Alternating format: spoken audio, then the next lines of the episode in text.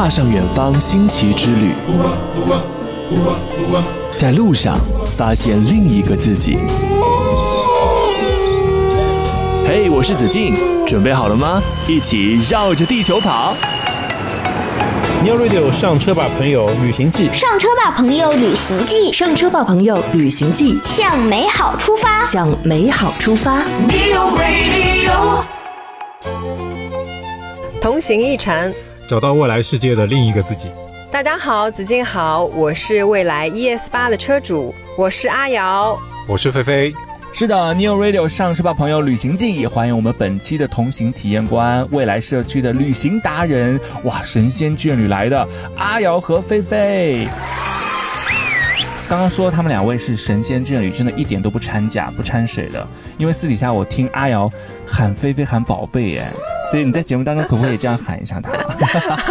我觉得很多听节目的人估计要起鸡皮疙瘩了吧？对，一般都是男生喊女生宝贝，啊而你们家是就是阿瑶喊菲菲宝贝。对，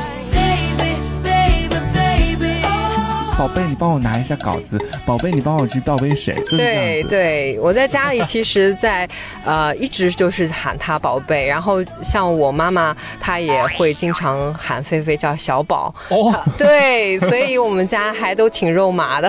哦，所以我很好奇，菲菲，你喊阿瑶什么？那我就爆个料吧，我在家一直喊阿瑶是妞妞。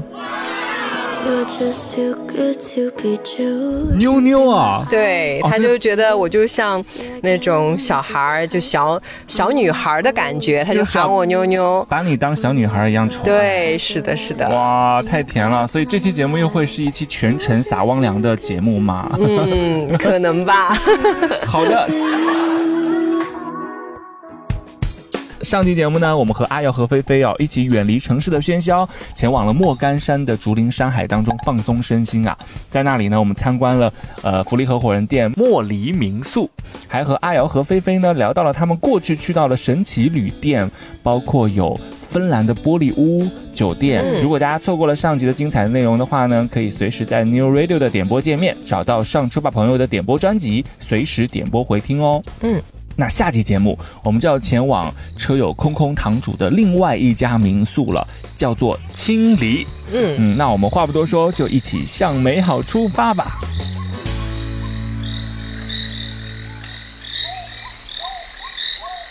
没错，我们现在依然是来到了莫干山。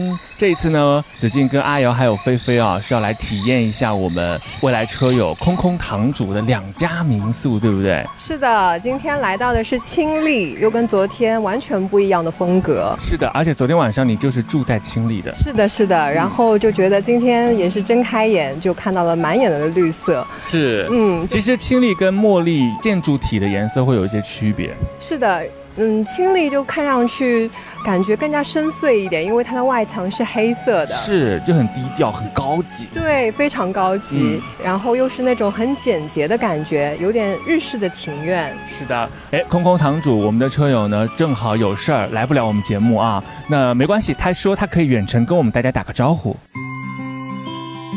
嗨，New Radio 上车吧，朋友的听众车友们，你们好呀！我是蔚来 ES 六的车友空空堂主，也是莫干山莫离和青离民宿的主理人。子敬还有阿瑶、菲菲，你们昨晚在莫干山休息的还好吗？很遗憾，今天依然没能赶回来招待大家。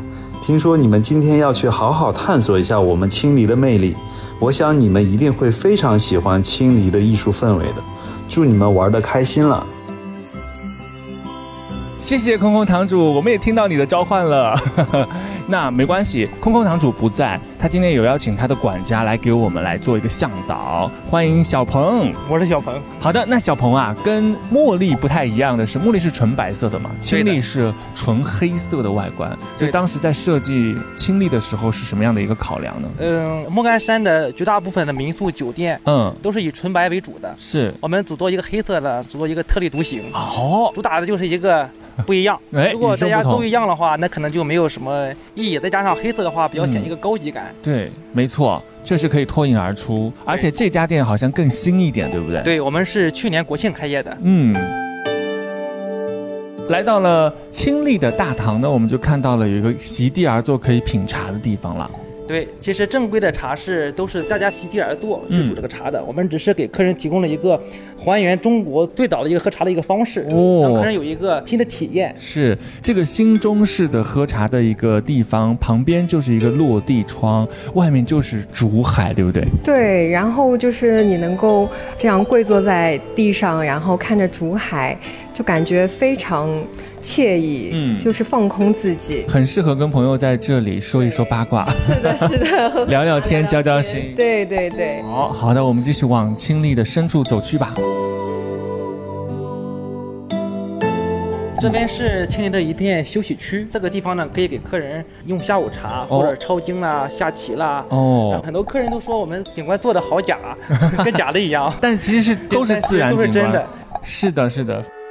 清丽的话有几间房间啊？清丽的话一共有六间房。哦，也是有很棒的名字，对，呃，清丽的名字呢取自《牡丹亭》，《牡丹亭》哦。对，有一首《嗯游园惊梦》。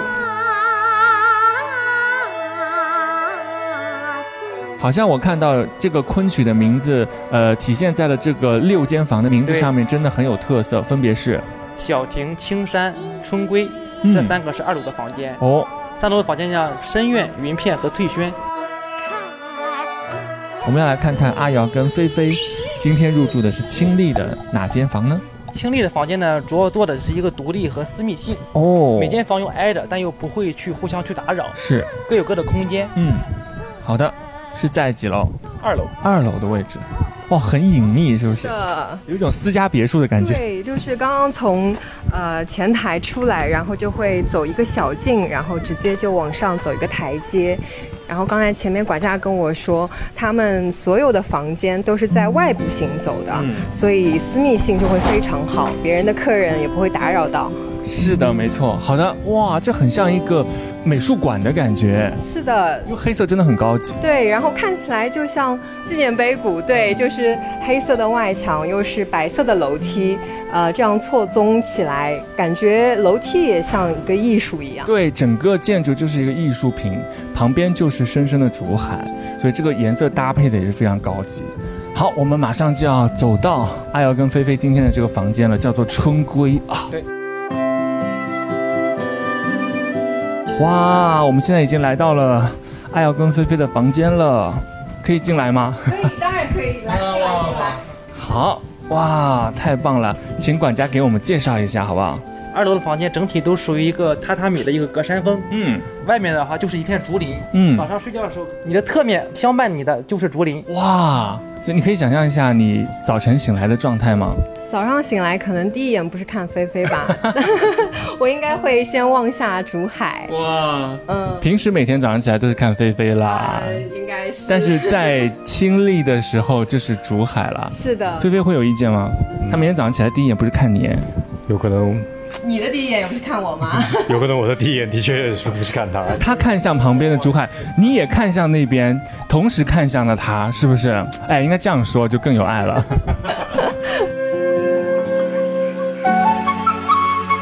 而且我们看到，其实这个房间也是配备着这个呃泡汤池的。清理的每个房间都是在私汤泡池的。好的，一般是在几月份的时候就开始了这个我泡汤？们其实一年都可以泡，哦，全年都可以对，三百六十五天。对我们这个是采自山上的山泉水，哦。而且那个水质的好坏，通过您去洗手啦或者洗头发，都会感觉出来这个水质的，就是很滑很舒服。是，对我今天晚上要试一试了。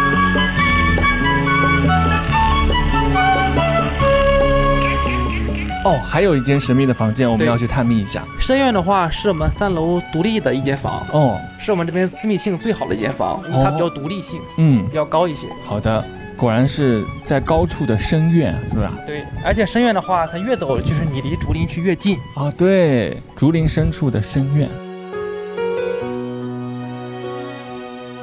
哇，哎，又是另外一番感受了。对，深院的房间呢，整体属于一个极简风，嗯，而且外面的竹林呢更显得更近了一步。对。見た影を歩道に並べ而且就是在这个落地窗竹林的旁边，就是一个泡汤池。对， 就是可以一边看着欣赏着竹竹外的美景，然后可以边泡澡，嗯，其实也是一个很放松的一个环节。对，会不会很多人就是趁着这个雪季的时候来泡？对的，对的，因为莫干山的每年冬天会下很大的雪，嗯而且很漂亮，因为竹林它永远都是绿色的，然后这个雪压在上面之后，这个层次感就会很很明显。是啊，所以一般十一月份、十二月份的房间都会订的挺快的吧？对，对，所以如果大家要来的话，提前要多久？比较建议建议提前一周吧，还是提前一周。对的。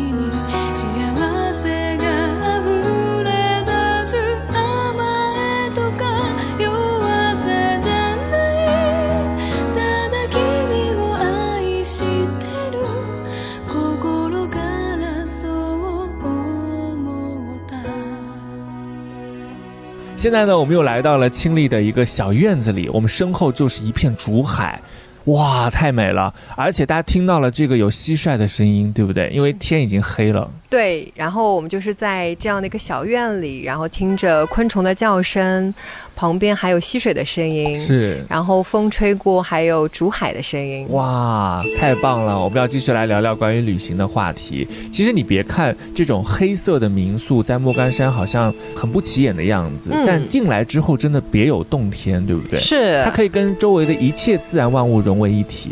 它就像一个天然的背景，把一切大自然或是呃我们的人都映衬的更好看了。是它很低调，但是它又别出一格。嗯，对，这有让你想到你曾经在环球旅行的时候去到过的什么特别的旅店吗？嗯，我觉得当时我在土耳其有一个洞穴酒店。啊，洞穴酒店我也去到过，对，我觉得这个感觉就非常像，因为纯天然。就是在外表看起来不起眼的样子，但是进了洞穴，哇，别有洞天。是的，就是你很难想象，原来外表这样的地方也是酒店。是，嗯，很神奇。，对，然后就是进去之后又是那种非常现代化的，嗯，我觉得非常神奇。所以今天下集阿瑶跟菲菲的环球之旅，我们就从土耳其的洞穴酒店出发吧。Neo Radio 上车吧，朋友！旅行记上车吧，朋友，旅行记，上车吧，朋友！旅行记，向美好出发。向美好出发。向美好出发。我们今天土耳其的旅途第一站，我们要去到的就是刚刚说到的这个洞穴酒店啦。我们的关键词是穴居也可以很高级。啊，这个酒店是一个穴居的酒店啊。对、嗯我们就像原始人一样。哎，卡斯特地貌催生出了卡帕多奇亚，这是土耳其的世界文化遗产，被誉为地球上最像月球的地方。在十四世纪就有修道士来此掘洞而居，修身养性。后来，许多人为了躲避战乱，而在此建立起了洞穴般的世外桃源。现在，这里则是土耳其最著名的风景区，不仅可以在众多洞穴中欣赏到拜占庭时期的艺术壁画，还可以住进这里的洞穴酒店当几天原始人，因为穴居也可以很高级。哦，所以当时你们住进这个土耳其的洞穴酒店是有什么特别的感受吗？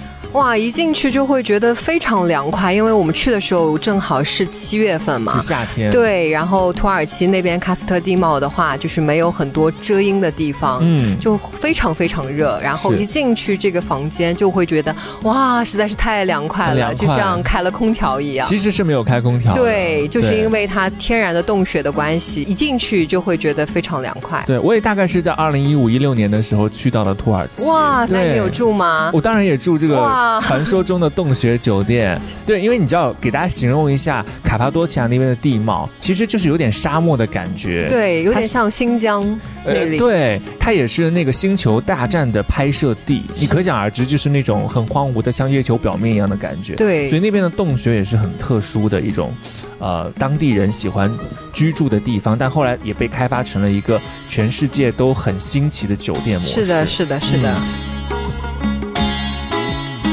哦，我们入住的是当时比较有名的旅行者洞穴酒店。哦，那里的酒店都保留了呃岩洞的特色，房间的墙体表面是那种粗粝的开凿岩石的痕迹，然后又有现代的品质。房间内部还有很多土耳其的古董的家具，哦然后还有一些比如呃手工的编织地毯呀，还有一些手工艺品。嗯然后你就会觉得有点像穿越时空的感觉，又有现代的，又有像以前那种很呃古典的，就是有种很神秘又有久远的过去，你就去探索的感觉。是你嗯感觉自己是分不清它到底是那种古代的那种现代的还是以前对穿越到以前的那种感觉因。为它整个氛围是古代的那种原始的风貌，对但里面又有一些现代酒店的元素是的在里面，是的包括地毯啊，包括一些洗漱用品，你会觉得你真的有一种就是错乱的感觉，是的，是的，很奇特。对，非常奇特。好，接下来呢，又到了我们是真是假的出题环节了。没错，这就是我们一个要致敬曾经小时候的回忆正大综艺的一个环节，相信大家也都很熟悉啦。那在卡巴多吉亚这一站呢，阿瑶跟菲菲要给我们继续来出题喽。世界真奇妙，不问不知道，是真是假？嗯，好奇。是真是假？刚才说到卡帕多奇亚非常奇特的地貌，这是因为这里曾有活火山的喷发，这些都是岩浆和岩灰冷却形成的，这是真的吗？好的，这道题是真是假呢？我们在片尾的时候会给大家来揭晓答案哦。是的，阿瑶跟菲菲的土耳其之旅，我们的旅行关键词第二个是腾空而起的美梦。哦，这里的腾空而起真的就是大家心心念念的土耳其一定要去打卡的一个项目——热气球。坚硬的岩石拔地而起，竖立在卡帕多奇亚的大地上，圆柱形的顶端边缘凸起，形成一圈圆环，好似一顶帽子。这种随处可见的石柱就是仙女烟囱，它们是自然与时间一同创造的神迹。都说土耳其最浪漫，你可能不明白，但你登上了热气球，便有了答案。我想要带你去浪漫的土耳其，然后一起去东京和巴黎。是的，去到土耳其就一定要去乘坐热气球啦。所以想问一下阿瑶跟菲菲，你们坐热气球当天的行程是怎样的？因为我知道是要靠运气的。对这个热气球，呃，起飞的条件对于天气来说是相当严苛的，因为我们了解到，如果即使是微风，也可能会在可以飞或不可以飞之间徘徊。对，所以我们当天也一直会祈祷说天气能够帮忙一点，嗯，就是能够让我们顺利坐上热气球，因为我们行程都安排好了。如果说今天如果坐不上热气球，可能就要等下一次再来土耳其才可以坐了。是你知道吗？我当时也是，我到达卡帕多奇亚当天在下雨，嗯，啊，真的？对，还会下雨。当然会下雨。所以当时我就在一直祈祷说，第二天最好能够给我来一个晴天。果然第二天就是万里无云。哇，你也太幸运了。对，然后很早起，你知道吗？都是四五点钟起。是的，对，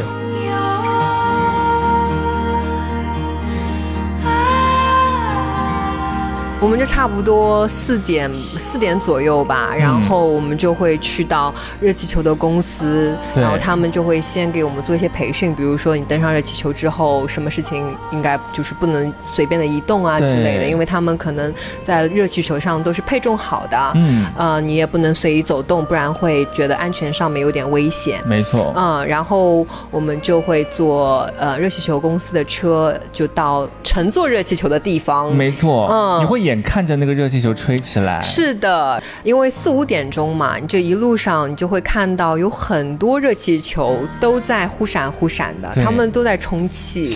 然后就像那种天上的星星，可能天上星星嗯在闪，然后下面的星星也在闪的感觉。没错。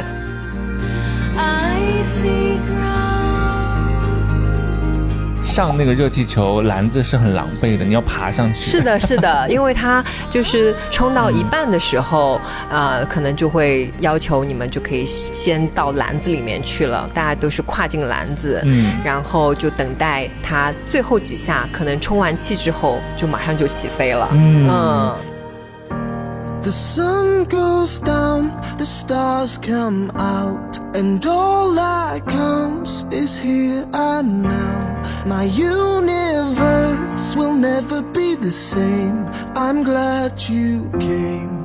就它起飞那个过程其实蛮快的。是是是，对它就一下子，如果说能够起飞了，它下面的链子都会松开，然后你就起飞了。其实像我有点恐高的，哦嗯对，因为我到达了一定的地方，我就不太能够看看下下边，我可以看远处，就稍微可以缓解一点。然后它就上升还是非常平稳，嗯而且不是说非常快的，比如像嗯飞机一样，呼的一下就飞到了特别高的地方。是它就是慢慢的上升，而且周围又足够好看，你就会缓解掉心里很多对于高度的恐慌，嗯也会觉得没有那么吓人了。对，嗯而且热气球会穿越那种山峡，是的是的是的地貌你会对看到跟亚路这边完全不一样的对状态。对，嗯，差不多三十分钟吧，你就会觉得你的目光所及之处全部都是热气球。是，而且不同公司的热气球对，样子还长不一样。是，的，而且颜色也非常好看。没错。嗯，就差不多大概六点左右吧，嗯太阳就会出来了。是它是像从山谷里出来的。哇哦，我就会感觉我是跟太阳一起升起的感觉，嗯，就非常漂亮。Make you glad you came. The sun goes down, the stars come out, and all that counts is here and now. My universe will never be the same. I'm glad you came. The sun goes down, the stars come out, and all that counts is here and now. My universe will never be the same. I'm glad you came. I'm glad you came. 没错，你刚刚说跟太阳一起升起，很多人都说在热气球上会落泪，会很感动。真的，真的所以你们两位当时有在热气球上就是感动到吗？没有。其实那一天还是我生日，对、啊那我很想知道，菲菲当时有在上面给他制造惊喜吗？给阿瑶？惊喜是必须的啦。哇其实那天我有带过一个像相机袋一样的东西，然后在相机袋里面塞了一个蒂芙尼的项链，哦就一直隐瞒着他啊，这是我的相机的一个什么附件啊什么的。嗯嗯然后到了我们看到太阳的那一刻，嗯，就脑海里像有一个人在那里唱颂歌的感觉。哇。就我就掏出那个蒂芙尼项链，然后给他戴了上去。天哪！哇，我觉得那个时候我鸡皮疙瘩自己现在目前也在起来。嗯，因为你蓄谋已久非常感动。因为你蓄谋已久了很久，对对？是的。就在那个旅行开始之前，你就想好那天我要卡点给他送对，是的，热气球起飞的那一天正好是三十一号，哦，七月三十一号你是算好了阿瑶的生日，然后又是第一缕的阳光照射到阿瑶的脸上，必须他的脖子上也是需要闪闪亮的。哇，You're just too good to be true. Can't take my eyes off of you. Be like heaven to touch. I wanna hold you so much. 以前他都是当天他就会表现出来，你就是会觉得他人非常不一样，你就知道他有、肯定给你有一些什么格外的小小的惊喜。嗯。但这一次真的是憋了很久，嗯，憋大招，对，是的，是的。当时我就觉得非常惊喜，嗯，因为我们是跟我朋友一起去的，然后我朋友呃还就是拿出手机来记录嘛，呃，就是他之前求婚可能都没有这么盛大，所以我就觉得生日搞那么大，就感觉真的是有点出乎意料的，对。嗯，关键是很用心的设计，是的，是的，他要啊、要藏好这个生日礼物，然后一直要带到土耳其，还要确保我不能发现。对于他不是那么擅长来隐藏自己的情绪这一点来说，真的是还挺难的。当时他有落泪吗？菲菲，你有观察到阿瑶当时的表现？好像落泪了，好像落泪了。落泪，我想应该有吧。而且就是那个时候，我还和我的小伙伴串通好，当第一缕阳光射到阿瑶的脸上的时候，我就会送她项链。哦然后你们要把相机，你们要把手机全部调成到照片和摄像的模式。嗯嗯，的确。那么我可以回去再看一下那个视频，好呀说不定可以看知道他是否有落泪。好的，哇，这个真的不是所有男人都可以知道这样的浪漫的，对，嗯我觉得就是还是非常有仪式感的，太有仪式感了。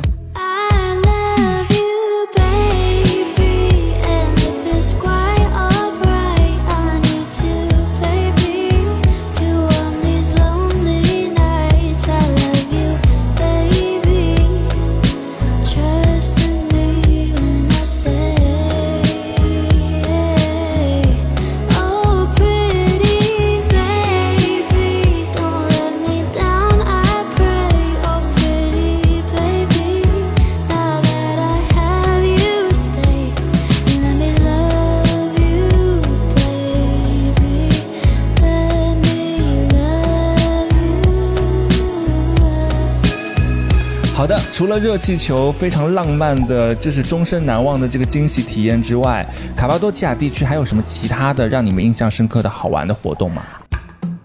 就是喜欢刺激的我们，其实是选择了一场 ATV 的越野和一个 Jeep Safari，因为我们比较喜欢冒险嘛。嗯，ATV 我觉得真的很刺激，嗯我也我也有驾驶啊是吗我觉得真的有一种在月球上面开是的，摩托的，感觉。是的，是的。嗯，菲菲，你当时就驾驶着 ATV 是什么样的心情？我想我唯一的心情还是不要让阿瑶掉下去吧，因为是的确是太陡，就是很颠簸。你看他时时刻刻都心里面都装着你，哎啊、是是是，我觉得菲菲就这一点是很好，他就是，呃，一直是以我为中心，然后也会在旅途中，呃，容忍我很多的小脾气啊，哇他还是非常配合我的，所以，所以人家经常会说你们俩之间有没有摩擦，然后菲菲她就会说只有阿瑶摩擦我，我们俩中间不会有摩擦。对，对于这个解读，我觉得菲菲有一个非常生动的形容，我觉得特别有爱，你可以讲一讲。哦，我是这么形容的，就是大家都可以看到古建筑门前也会有一左一右两个小石的狮子，石狮子，嗯、对，石狮子。嗯，然后我夫人呢又是狮子座的，哦哟，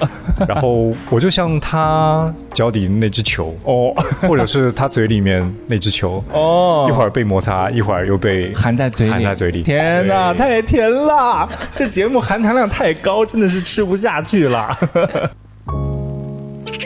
世界真奇妙，不问不知道，是真是假？嗯，好奇。是真是假？在土耳其乘坐热气球，它的最高飞行高度可以达两千米，这是真的吗？哦，这是真的吗？接下来呢，到了我们的揭晓时间啦。是真是假？答案揭晓时刻。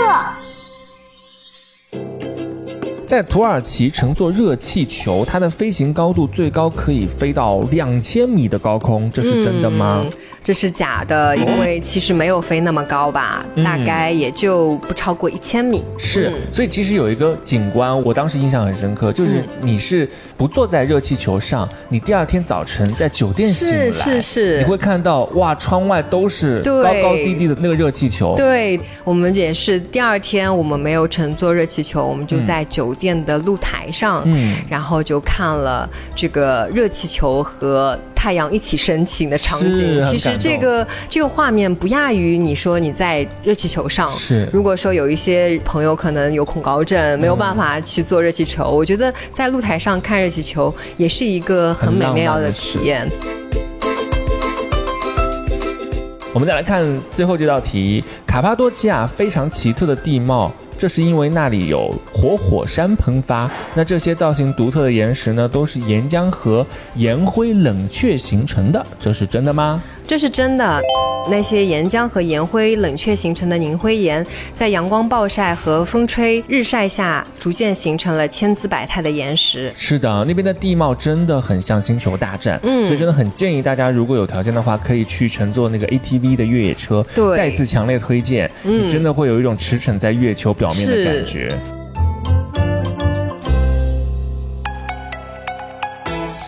上车就听 New Radio，我是未来 ES 八车主阿瑶妞调皮了。子敬主持的《上车吧朋友》节目已经制作了一百多期，邀请了六十多位优秀的未来车主上车啦。我是菲菲，往期的节目同样精彩，欢迎大家在 New Radio 的点播界面随时点播回听，让我们一起解锁更多宝藏车友吧。！New Radio. 哇，今天非常感谢阿瑶和菲菲精彩的分享。我们这两期节目不但体验到了莫干山的两个非常有趣又美丽的这个民宿，还听到了阿瑶和菲菲精彩的旅行故事。如果大家想要看到你们很多美美的这个旅途照片，包括这次我们分享到的芬兰的照片、土耳其的照片，到哪里可以找到你们呢？嗯，你就可以在未来 APP 里搜索我的 ID 阿瑶，你又调皮了，关注我，或者在我的任意一篇帖子下面留言提醒我互关大家就可以啦。没错，大家也可以在阿瑶和菲菲这一次的摄影作品当中看到空空堂主我们的未来车友福利合伙人店的这两家民宿，茉莉民宿跟清丽民宿，非常美、非常高级的大片，对不对？而且你知道吗？很多车友如果也想要来这里打卡的话，是可以享受我们的车主福利合伙人的折扣的。哦没错，到底有什么具体的优惠吗？我们请今天不能到场的空空堂主隔空给我们介绍一下。嗨，大家好，我是蔚来 ES 六的车主空空堂主。是的，没错，莫离还有青离都是我们的未来车主福利合伙人店哦。招待车友们当然有福利啦，所有到店的车主朋友们都可以享受携程价格的八五折。另外，通过收听节目的听众车友们驻店报暗号“上车吧，朋友”，就可以获得额外礼物，是什么呢？那就是我们店里自酿的山泉青梅酒一壶。我在莫干山等大家哦。太棒啦！马上要入冬了，如果大家有想要泡汤的想法的话，都有这个私汤可以在这里享受，对不对？而且窗外就是一片竹海，如果在下着雪的时候，会非常的享受。是，欢迎大家来青丽和茉莉打卡喽。那节目的最后，还是想要来问一下阿瑶跟菲菲啊，到了我们这个节目的尾声，嘉宾送福利的环节了。今天两位有什么特别的小奖品要送给大家的吗？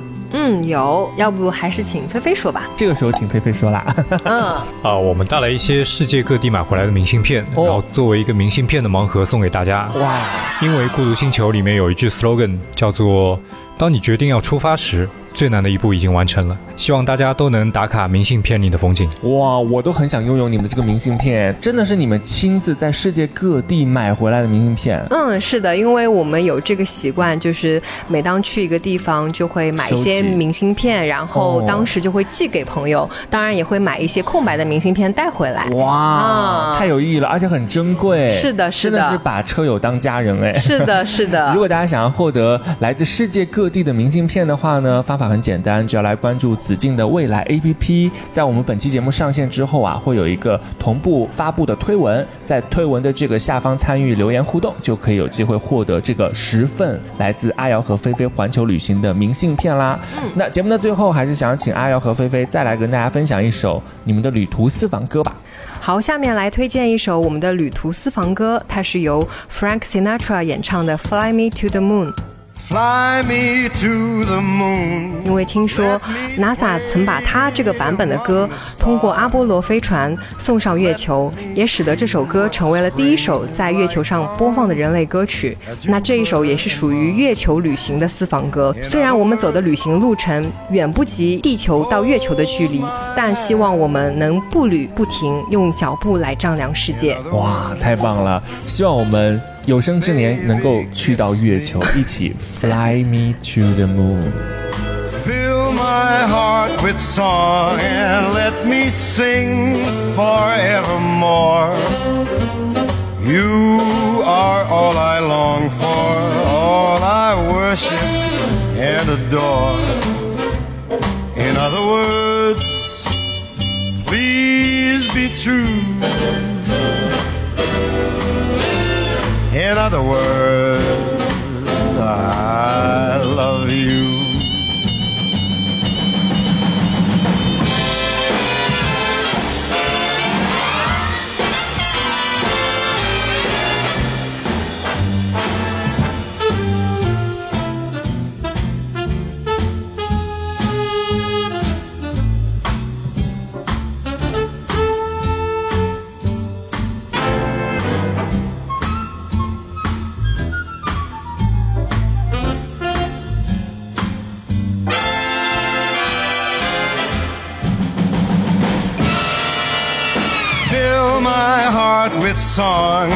Let me sing forevermore.